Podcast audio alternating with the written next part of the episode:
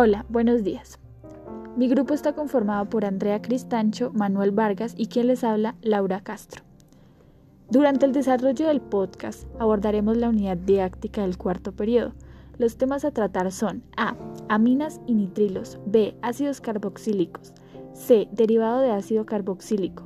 Los halogenuros de ácido, los esteres. El objetivo principal de este es que el oyente pueda captar o entender cada uno de estos temas, ya que este es un medio muy personalizado y puede llegar a cualquier público.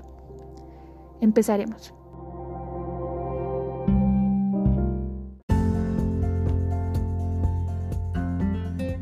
Bueno, mi nombre es Andrea Cristancho y les hablaré sobre las aminas y los nitrilos.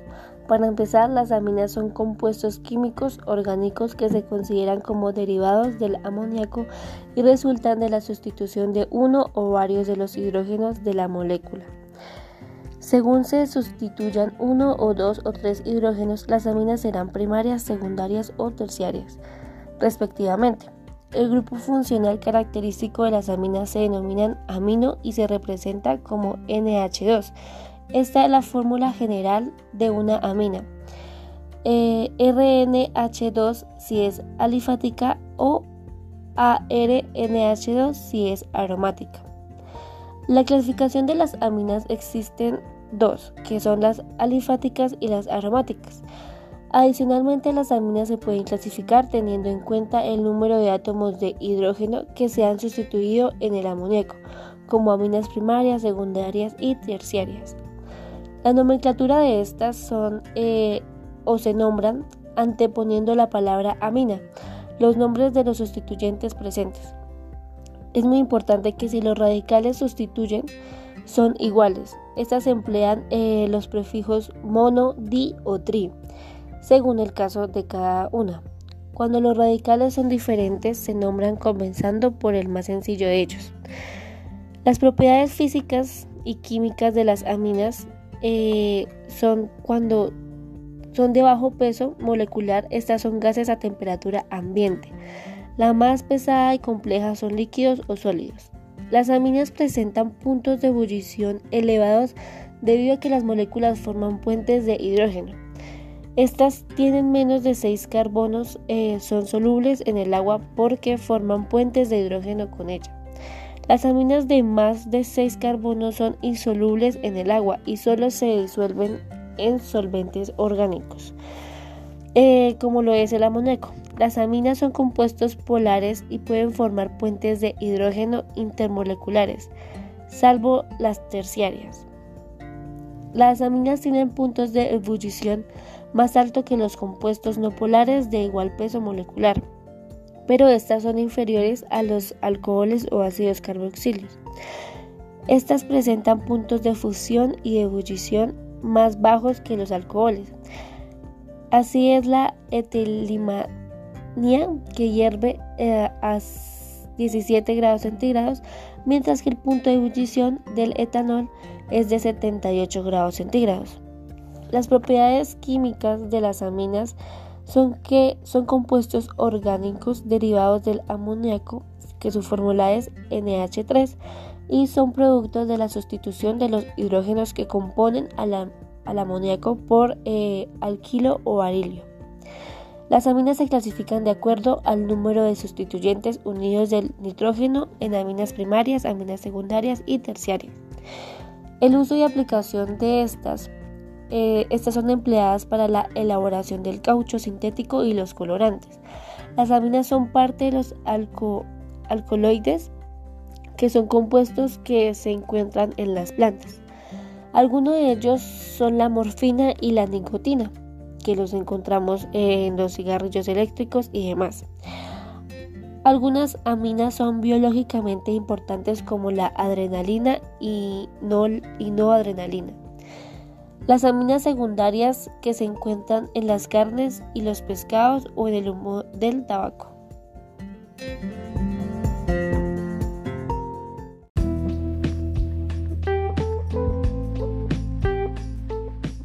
Bueno, ahora voy a hablar sobre los nitrilos. Los nitrilos son compuestos que poseen un grupo de cianuro como grupo funcional principal. Son derivados orgánicos del cianuro de los que el hidrógeno ha sido sustituido por un radical alquilo. La nomenclatura de ellos, eh, los nitrilos generalmente se nombran utilizando el sufijo nitrilo. En el caso del grupo funcional ciano, no sea el principal del compuesto. Eh, en este caso se utilizarían los, prefijos ciano o cianuro de. Algunos nitrilos reciben nombres especiales, por ejemplo, el el malonitrilo, el cianógeno y el cloruro de cianógeno.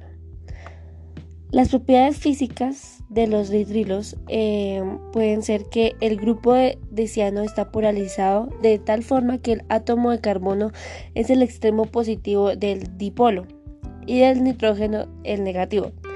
Esta polaridad hace que los nitrilos estén muy asociados en estado líquido. Así sus puntos de ebullición son algo superiores a los de los alcoholes de la masa molecular. Los nitrilos de más de 15 carbonos son sólidos exceptuando los primeros de la serie, ya que esos son sustancias insolubles en el agua. La mayoría de los nitrilos tienen un olor que recuerda al del cianuro de hidrógeno y son moderadamente tóxicos. La síntesis de los nitrilos eh, en el primer compuesto de la serie homológica los nitrilos el nitrilo ácido fórmico llamado también como ácido cianhídrico fue sintetizado primero eh, por Shelley en 1782. En 1811 por Guy Lussac, que pudo reparar o preparar el ácido puro. Hacia el 1832, el benzonitrilo, que es el nitrilo del ácido benzónico, que fue preparado por Friedrich Wöhler. Esto eh, debido al rendimiento mínimo de la síntesis no se determinaron las propiedades físicas ni químicas, ni se surgió eh, alguna estructura. El cianógeno puede ser preparado en el laboratorio mediante el cianuro de mercurio. Este proceso se hace industrialmente. Eh, primero se hace la oxidación del cianuro de hidrógeno usando cloro sobre un catalizador activo de dióxido de silicio o dióxido de nitrógeno sobre la sal de un cobre. El cianógeno también se forma cuando el nitrógeno, la fórmula es N2, y el acetileno, que es su fórmula es C2H2, se les hace reaccionar mediante una chispa eléctrica o una descarga. Estos nitrilos se obtienen de manera general por acción del cianuro de sodio o del potasio sobre los aluros de alquilo y también calentando las amidas en presencia de un deshidratante. Los nitrilos alfáticos pueden obtenerse mediante la sustitución nucleófila del átomo del halógeno de un alejonuro del alquino por un ataque de agente nucleófilo. Este puede ser procedente de un cianuro alcalino según la reacción esquemática. Eh, las reacciones de los nitrilos, una de, las más utilizadas es la hidrólisis o ácidos carboxílicos. Esta tiene lugar en presencia de un ácido o de una base que sea fuerte. En ambos casos, el primer producto es una amida que no puede ser aislada a menos que su velocidad de hidrólisis sea inferior a la del nitrilo inicial. Laura Castro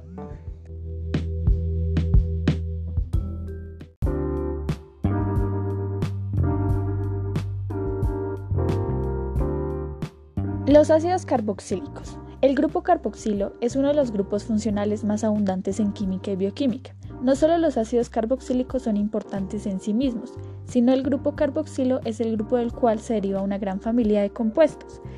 Es una función de carbono primario que se caracteriza por tener el mismo carbono, el grupo carbonilo y el óxido hidrilo. Se nombran anteponiendo la palabra ácido y con el sufijo oico. Algunos de ellos son más conocidos por sus nombres comunes, como el ácido formico, que es el metanoico, y el ácido acético, que es el etanoico. Bueno, las palabras claves son el carboxilo, la química, el carbono y el ácido. Los ácidos carboxílicos son compuestos caracterizados por la presencia del grupo carboxilo, unido a un grupo arquilo o arilo, Cuando la cadena carbonada presenta un solo grupo carboxilo, los ácidos se llaman monocarboxílicos o ácidos grasos. Se los denomina así ya que se obtienen por hidrólisis de las grasas. El primer miembro de la serie alifática de los ácidos carboxílicos es el ácido metanoico o ácido fórmico. Este ácido se encuentra en la naturaleza segregado por las hormigas al mortero. El primer miembro del grupo aromático es el fenimetanoico o ácido benzoico. Cuando la cadena carbonada presenta dos grupos carboxilos, los ácidos se llaman dicarboxílicos, siendo el primer miembro de la serie alifática el 1,2 etanoidioco o ácido oxálico. ¿Cómo es la nomenclatura? La nomenclatura de los ácidos carboxílicos se nombra con la ayuda de la terminación oico o ico, que se une al nombre del hidrocarburo de referencia y anteponiendo la palabra ácido. Un ejemplo, CH3, CH2, CH3, propano. CH3, CH2, COOH sería el ácido proponoico. Propan más oico. En el sistema UPAC, los nombres de los ácidos carboxílicos se forman reemplazando la terminación O de los alcanos por oico y anteponiendo la palabra ácido. El esqueleto de los ácidos alconoicos se numera asignando el número 1 al carbono carboxílico y continuando por la cadena más larga que incluye al grupo COH. En el grupo funcional carboxilo coinciden sobre el mismo carbono un grupo hidroxil y carbonilo. Se puede representar como CO2H o COOH. ¿Cuáles son sus propiedades físicas? Primero está la solubilidad. El grupo carboxilo confiere carácter polar a los ácidos y permite la formación de puentes de hidrógeno. Entre la molécula de ácido carboxílico y la molécula de agua está la presencia de dos átomos de oxígeno en el grupo carboxilo. Esto hace posible que dos moléculas de ácido se unan entre sí por puente de hidrógeno doble, formando un dímero cíclico. Esto hace que los primeros cuadros ácidos monocarboxílicos alifáticos sean líquidos completamente solubles en agua. La solubilidad disminuye a medida que aumenta el número de átomos de carbono, a partir del ácido dodecanoico o ácido láurico. Los ácidos carboxílicos son sólidos blandos insolubles en agua. En los ácidos aromáticos monocarboxílicos, la relación de carbono-carbono es de 6 1, lo que provoca que la solubilidad se vaya disminuyendo con respecto a los ácidos monocarboxílicos alifáticos. Los ácidos carboxílicos son solubles en solventes menos polares, tales como el éter, el alcohol, el benceno, etc. Los ácidos carboxílicos hierven a temperaturas aún más altas que los alcoholes. Estos puntos de ebullición tan elevados se deben a que un par de moléculas del ácido carboxílico se mantienen unidas y no por un puente de hidrógeno, sino por dos. Los olores de los ácidos alifáticos inferiores progresan de los fuertes e irritantes del formico y del acético hasta los abiertamente degradables del butírico o el valeriánico y caproico. Los ácidos superiores tienen muy poco olor debido a sus bajas volatilidades. El punto de ebullición. El punto de ebullición se caracteriza porque los ácidos carboxílicos presentan punto de ebullición muy elevado debido a la presencia de doble puente de hidrógeno. El punto de fusión. El punto de fusión varía según el número de carbono, siendo más elevado el de los ácidos fórmico y acético, al compararlos con los ácidos propiónico, butírico y valérico, de 3, 4 y 5 carbonos, respectivamente. Después de 6 carbonos del punto de fusión, se eleva de una manera irregular. Esto se debe a que el aumento del número de átomos de carbono interfiere en la asociación entre las moléculas. Los ácidos monocarboxílicos aromáticos son sólidos cristalinos con punto de fusión alto respecto a los ácidos alifáticos. Los ácidos fórmicos y acéticos con uno o dos carbonos son líquidos de olores irritantes. Los ácidos butíricos valeriano y caproico de 4, 5 y 6 carbonos presentan olores desagradables. Los ácidos con mayor cantidad de carbonos presentan un poco olor. Las sales. Las sales de los ácidos carboxílicos son sólidos cristalinos no volátiles constituidos por iones positivos y negativos y sus propiedades son las que corresponden a tales estructuras. Las fuerzas electrostáticas considerables que mantienen los iones en el retículo cristalino solo pueden superarse por un calentamiento a temperatura elevada. Una base fuerte puede desprotonar completamente en un ácido carboxílico. Los productos son el ion carboxilato, el catión que queda de la base y el agua. La combinación de un ion carboxilato y un catión constituye la sal de un ácido carboxílico. ¿Cuáles son las propiedades químicas? El comportamiento químico de los ácidos carboxílicos Está determinado por el grupo carboxilo. Esta función consta de un grupo carbonilo y de un hidrolilo, donde el OH es el que sufre casi todas las reacciones perdidas de un protón, o reemplazo del grupo OH por otro grupo como la formación de la hidrólisis de nitrilos. Los mejores reactivos para convertir los ácidos carboxílicos en cloruros de ácidos son el cloruro de tionilo y el cloruro de oxalilo, porque forman subproductos gaseosos que no contaminan al producto. Estos forman subproductos gaseosos que no contaminan el producto. El cloruro de oxalilo es muy fácil de emplear porque hierve a 62 grados centígrados y se evapora en la mezcla de reacción. Síntesis y empleo del cloruro de ácido, los ácidos carboxílicos se convierten directamente en esteres mediante la esterificación de Fischer al reaccionar con un alcohol con catálisis ácida. Ahora pasaremos a la utilidad en la industria de los ácidos carboxílicos. Los ácidos carboxílicos de mayor aplicación industrial son el ácido acético, que se utiliza fundamentalmente para la obtención de acetato de vinilo, que se utiliza como monómetro para la fabricación de polímeros. También es utilizado en la producción de acetato de celulosa para la obtención de lacas y pelucas fotográficas, así como la fabricación de disolventes de resinas y lacas. La sal alumínica del ácido acético se emplea como mordiente en tintorerías y el ácido fórmico se suele emplear en la industria del curtido al objeto para suavizar las pieles y también en los procesos de tintorería. El ácido benzoico tiene una amplia utilidad como un intermedio de síntesis en muchos procesos orgánicos. Entre los ácidos dicarboxílicos, el ácido propanoloico se emplea en la elaboración de medicamentos y de colorantes. Se emplea en la obtención de resinas de poliéster para varines y el ácido transbutenoico se emplea como acidulante en la fabricación de refrescos. Con esto concluimos los ácidos carboxilos.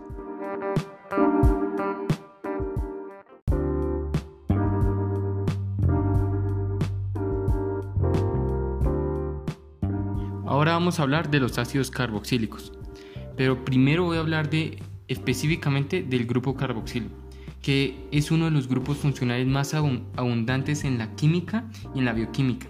No solo los ácidos carboxílicos son importantes de sí mismos, sino el grupo carboxilo es el grupo del cual se deriva una gran familia de compuestos como las sales, los ésteres, las amidas, los haluros de ácido y entre otros que en unos instantes hablaremos. Los ácidos carboxílicos son compuestos caracterizados por la presencia del grupo carboxilo y unido a un grupo alquilo o arilo. Cuando la cadena carbonada presenta un solo grupo carboxilo, los ácidos se llaman monocarboxílicos o ácidos grasos y se les denomina así ya que se obtienen por hidrólisis de las grasas. Ustedes se deben estar preguntando qué son los derivados de los ácidos carboxílicos y como había nombrado anteriormente, vamos a comenzar con los ésteres. Los ésteres comprenden una gran familia de compuestos orgánicos con amplias aplicaciones en la medicina, la biología, la química y la industria. Los ésteres son comunes en la naturaleza y en sí se producen de forma natural en plantas y en animales. Los ésteres en pequeñas dosis, por decirlo de alguna forma, y en combinación con otros compuestos volátiles, producen el agradable aroma de frutas. En general, una sinfonía de productos químicos es el responsable de las fragancias afrutadas específicas sin embargo, muy a menudo un solo compuesto juega un papel principal. Es sorprendente que muchas fragancias y sabores se pueden preparar mediante el simple cambio de número de carbonos e hidrógenos de los grupos en el éster. Los ésteres también tienen notables aplicaciones en la vida cotidiana. Los ésteres procedentes de la combinación entre un alcohol de peso molecular bajo o medio y un ácido carboxílico de peso también bajo eh, para dar un ejemplo, pueden citarse, el butirato de butilo con aroma a, pino, el valeriano isoamilo con aroma a manzana y el acetato isoamilo que produce un aroma a plata. Ahora seguiremos con el haluro de ácido que es un compuesto derivado de un ácido al sustituir un grupo carboxilo por un halógeno. Los haluros de ácido se convierten en ácidos carboxílicos con el mero contacto eh, con humedad. Eh, los alcoholes producen ésteres. La reacción requiere de manera imprescindible una base para capturar eh, cloruro de hidrógeno que se desprende. esto pueden considerar compuestos derivados del amoníaco al sustituir uno, dos o tres hidrógenos por radicales alquilos o aromáticos. Según el número de hidrógenos que se constituya, se denominan aminas primarias, secundarias o terciarias.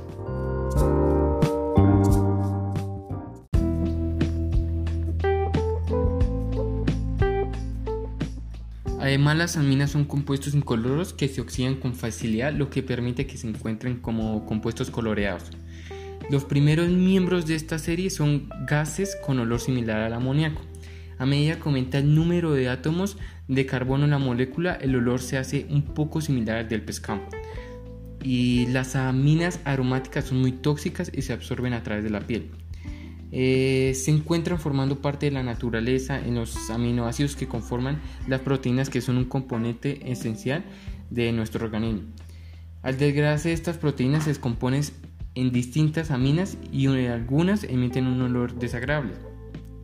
Las aminas como compuestos son muy importantes y reconocidas en industrias como cosméticas y textiles por el uso y aplicación de la fenilendiamina y algunos derivados que se usan en composiciones para teñir el pelo y como antioxidantes para caucho. Eso es todo por hoy y nos vemos para la próxima con más shows de química.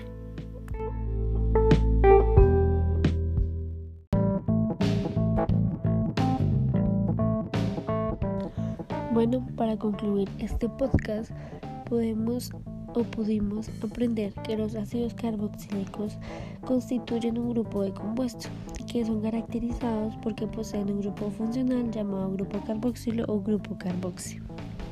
En el grupo funcional carboxilio, estos coinciden sobre el mismo carbono y un grupo hidróxido.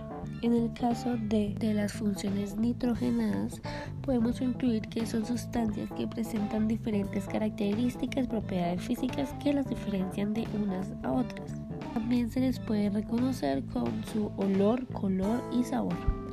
También se pueden identificar por según su estado sólido, sólido físico o líquido. Y ya para terminar, les quiero hacer una invitación para que sigan investigando más de estos temas, ya que son muy importantes para nosotros, para nuestra vida diaria y demás. Ya que estos temas se pueden encontrar en la vida cotidiana, ya puede ser en las plantas, ya puede ser en lo que utilicemos día tras día. Entonces es muy importante aprender cada vez más sobre estos temas. Gracias.